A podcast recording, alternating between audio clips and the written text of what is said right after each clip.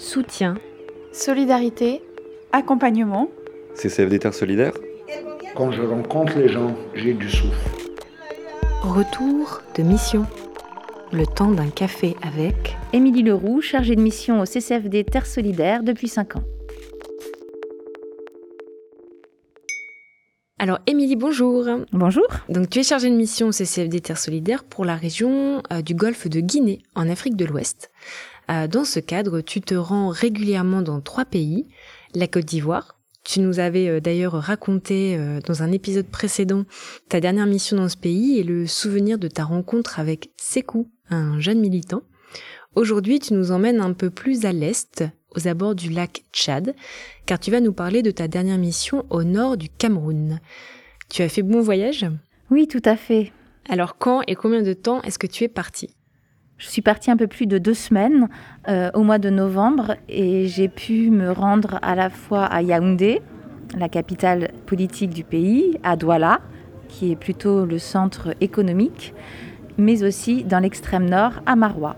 L'extrême nord euh, du Cameroun est une zone assez euh, vulnérable qui est très touchée par le changement climatique, une pression très forte sur les ressources naturelles, des tensions intercommunautaires et euh, par la présence depuis une dizaine d'années euh, des groupes armés non étatiques type Boko Haram. Et tu allais euh, rencontrer quel partenaire sur place? À Maroua, j'ai rencontré notamment le comité diocésain de développement de Maroua Mokolo, euh, qui travaille notamment sur les enjeux de cohésion sociale pour travailler avec les communautés finalement à briser ce cycle de la violence euh, et des conflits intercommunautaires. Et donc dans ce cadre, tu as pu rencontrer une association qui est soutenue par le CDD à Dargala.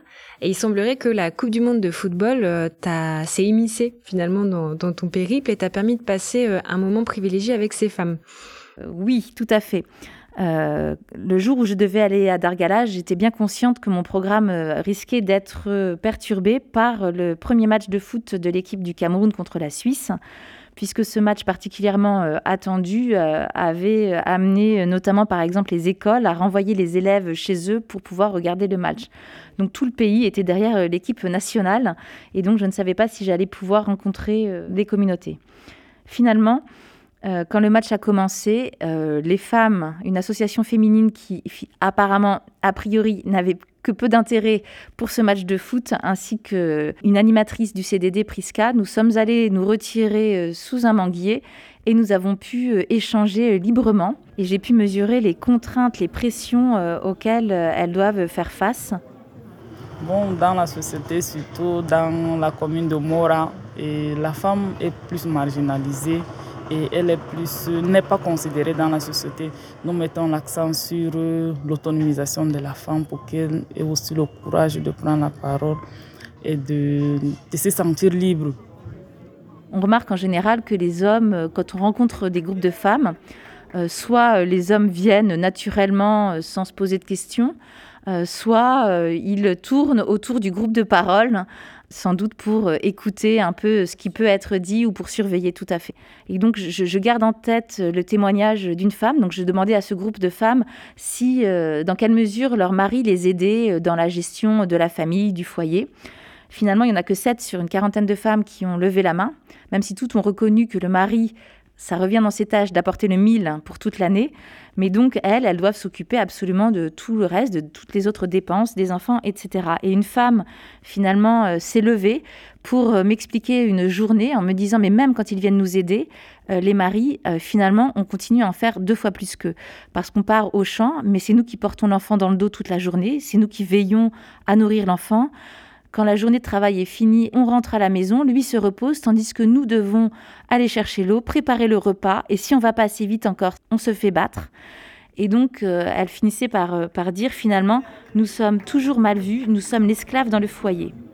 Dans certains villages, les hommes se méfient des gens. Ils disent souvent, il y a un terme qu'ils utilisent, que nos femmes ouvrent derrière les yeux. Les jours où elles vont ouvrir les yeux, nous sommes finis. Ils ont toujours l'habitude de dire ça. Ils disent, le jour où elles vont ouvrir les yeux, nous sommes finis. Oui.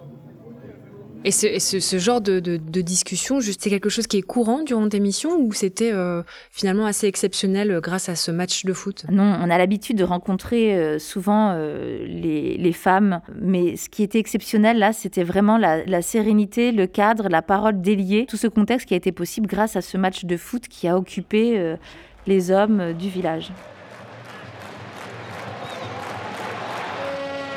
Bemont fait ça aussi tête de vivacité, ça c'est super. Oui, on a de la vivacité. Côté droit, Fight, le sort.